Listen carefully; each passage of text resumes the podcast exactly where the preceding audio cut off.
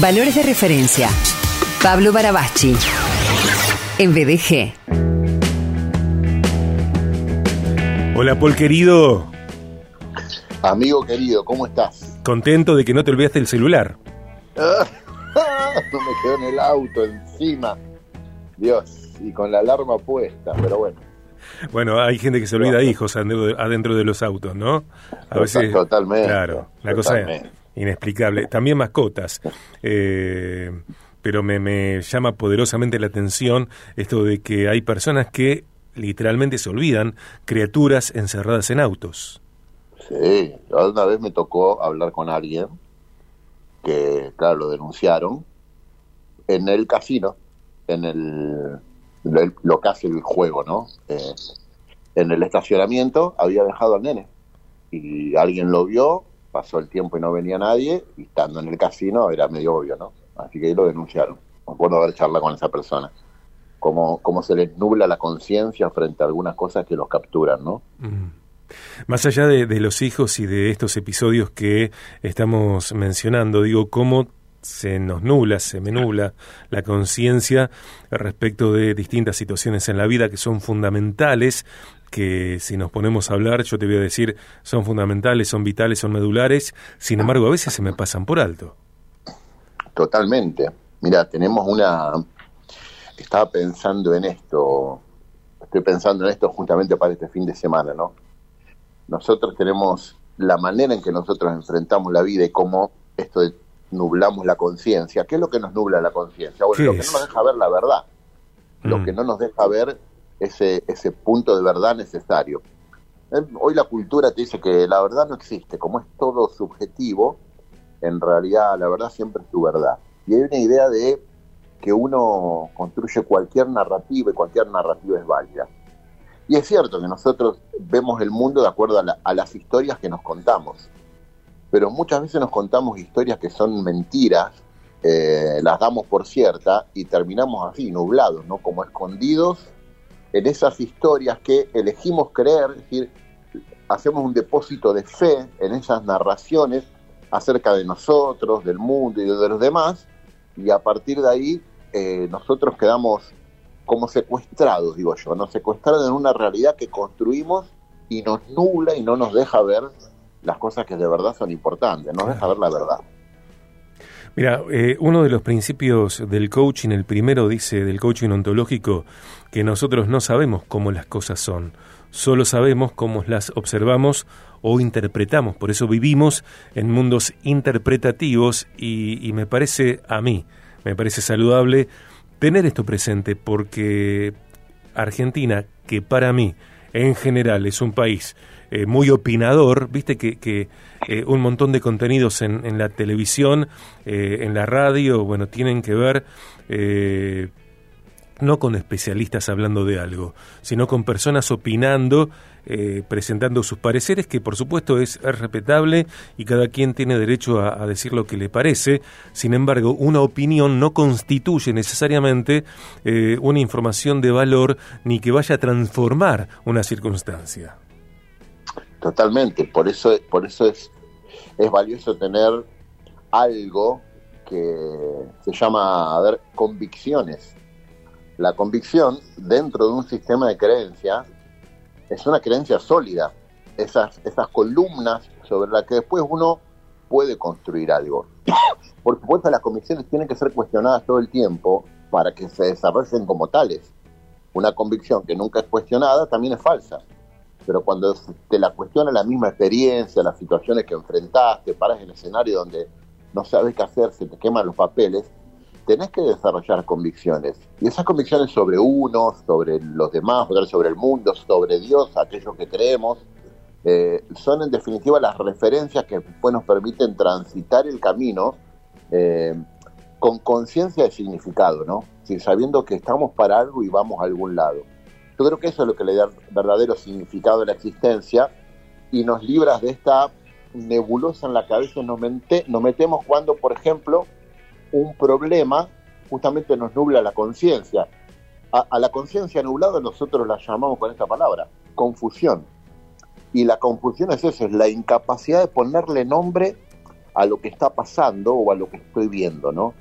Y, y nosotros creo que salimos de ahí cuando empezamos, entendemos el poder de la palabra, saber nombrar las cosas como son, describir los escenarios y sobre todo estar bien, bien parado en ciertas convicciones que hacen que eh, mi ámbito se mantenga habitable y ordenado y, y, el caos comience a disiparse para que yo pueda transitarlo con este sentido de plenitud, ¿no?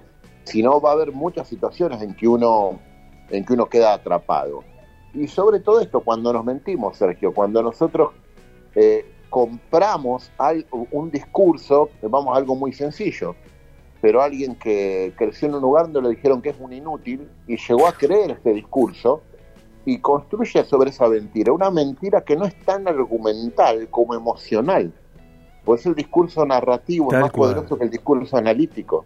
Con el discurso narrativo nosotros entendemos el mundo las cosas son verdad cuando las siento verdaderas más que cuando los argumentos cierran, que no cierran casi nunca. Nosotros atravesamos un misterio que es la vida, Dios mismo es un misterio, y a veces despreciamos el, lenguaje emocional, ¿no? Y es muy importante para plantarnos bien frente a la vida.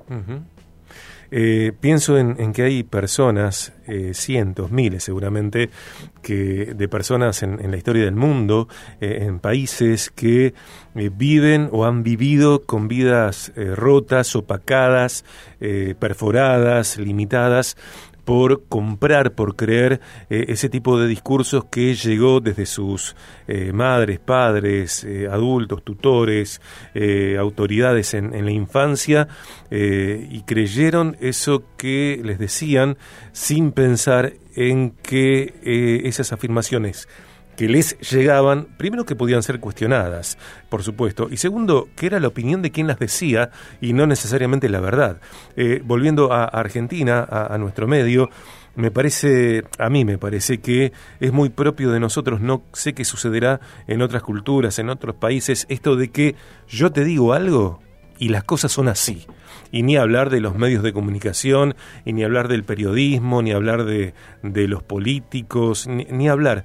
Eh, hablamos con tanta eh, certeza de lo que decimos a veces, sin tomar en cuenta que lo que digo que para mí es la verdad es justamente eso, lo que para mí es la verdad.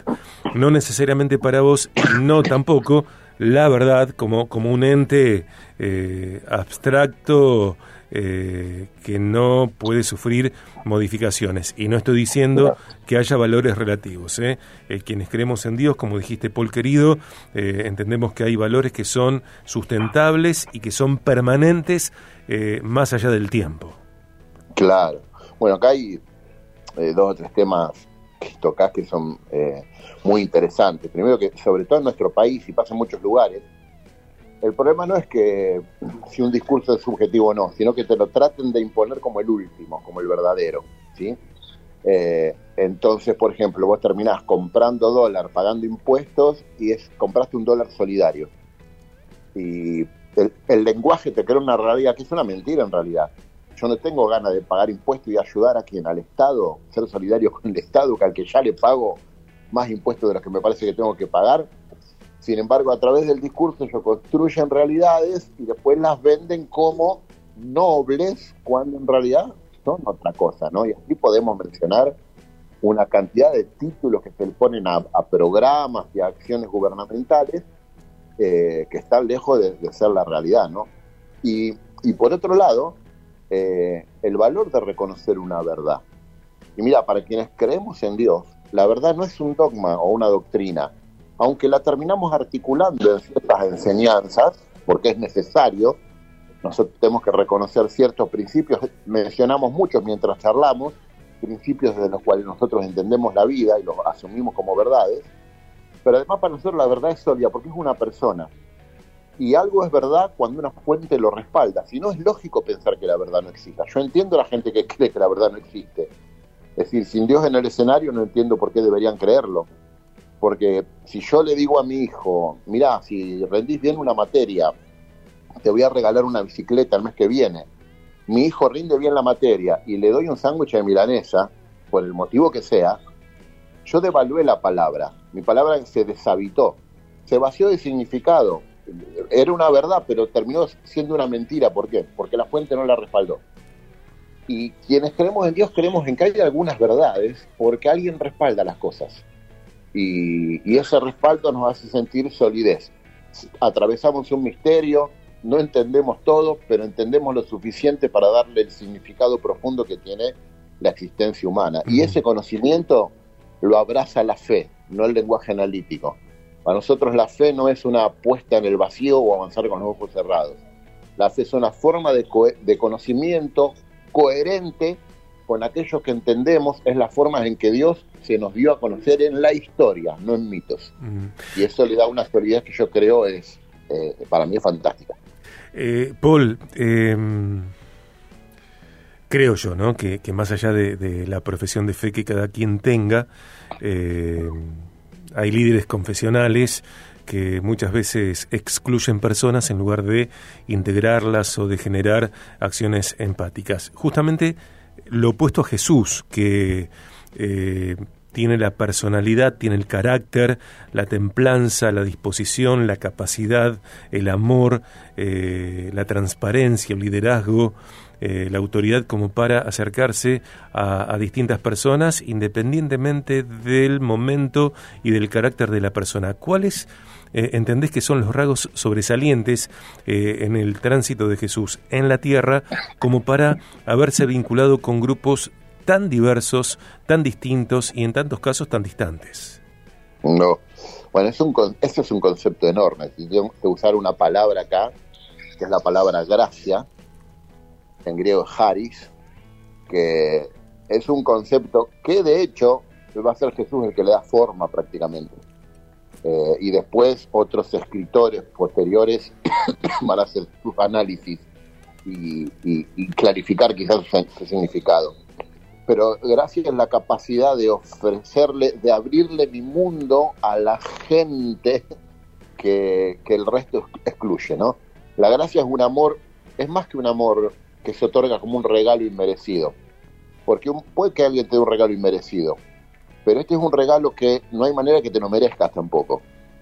Por lo tanto, es un afecto que se da, Jesús lo da en la absoluta libertad del otro. No lo necesito, no me está manipulando, no me provoca ni lástima ni amor, elijo yo amar, no es lo que el otro me provoca. Esto pone un concepto muy lindo, la, fidelidad de Dios, no es a la gente, es a sí mismo. Él elige amar y en la elección de ese amor está dispuesto a sufrir, a estudiar cosas y a bancarse un montón de cuestiones porque no va a moverse de esa decisión que él toma, que es amar a la gente. ¿no? Mira, si, si querés, el próximo jueves, se me está ocurriendo ahora, hablar de Jesús y la mujer samaritana. ya lo estoy agendando. es un acto disruptivo de eso que vos decís, qué locura, ¿no? Quizás nos cuesta entenderlo ahora, pero es este es, un, un, sacerdote de Juntos por el, por el Cambio que abraza un kirchnerista, ¿viste? Una mm. cosa así. es Jesús rompiendo con todas las grietas a vida y por haber. Maravilloso. Dale, ya lo agendé. Próximo jueves, Jesús y la mujer samaritana, nos contás el episodio, nos contás acerca de Samaria, qué significaba justamente ese contrapunto, esa grieta, que la grieta no, no es política ni, ni es actual. La grieta forma parte de, los hombres y las mujeres desde siempre, me parece. Dale, por el jueves hablamos de esto. ¿Eh? Fantástico, amigo. Bueno, eh, ¿qué tal la sopita de verdura? No, viene bastante bien. Digamos que la retomé esta semana. Retomamos las verduritas hervidas. ¿Después de cuatro meses? no, no, no, Después de, algún, algún pequeño desliz, un poquito de morder la banquina. Quizás anduve por el ripio, pero volvimos, volvimos a la ruta. Sonríe, la sopa te ama. Dice un Lo importante es que siempre, claro, no es que me fui, es que siempre estoy volviendo. Este es como el, ni hablar, ni hablar. Eh, buenas sopas, por querido. Hasta el jueves. Gracias, amigo. Un abrazo grande.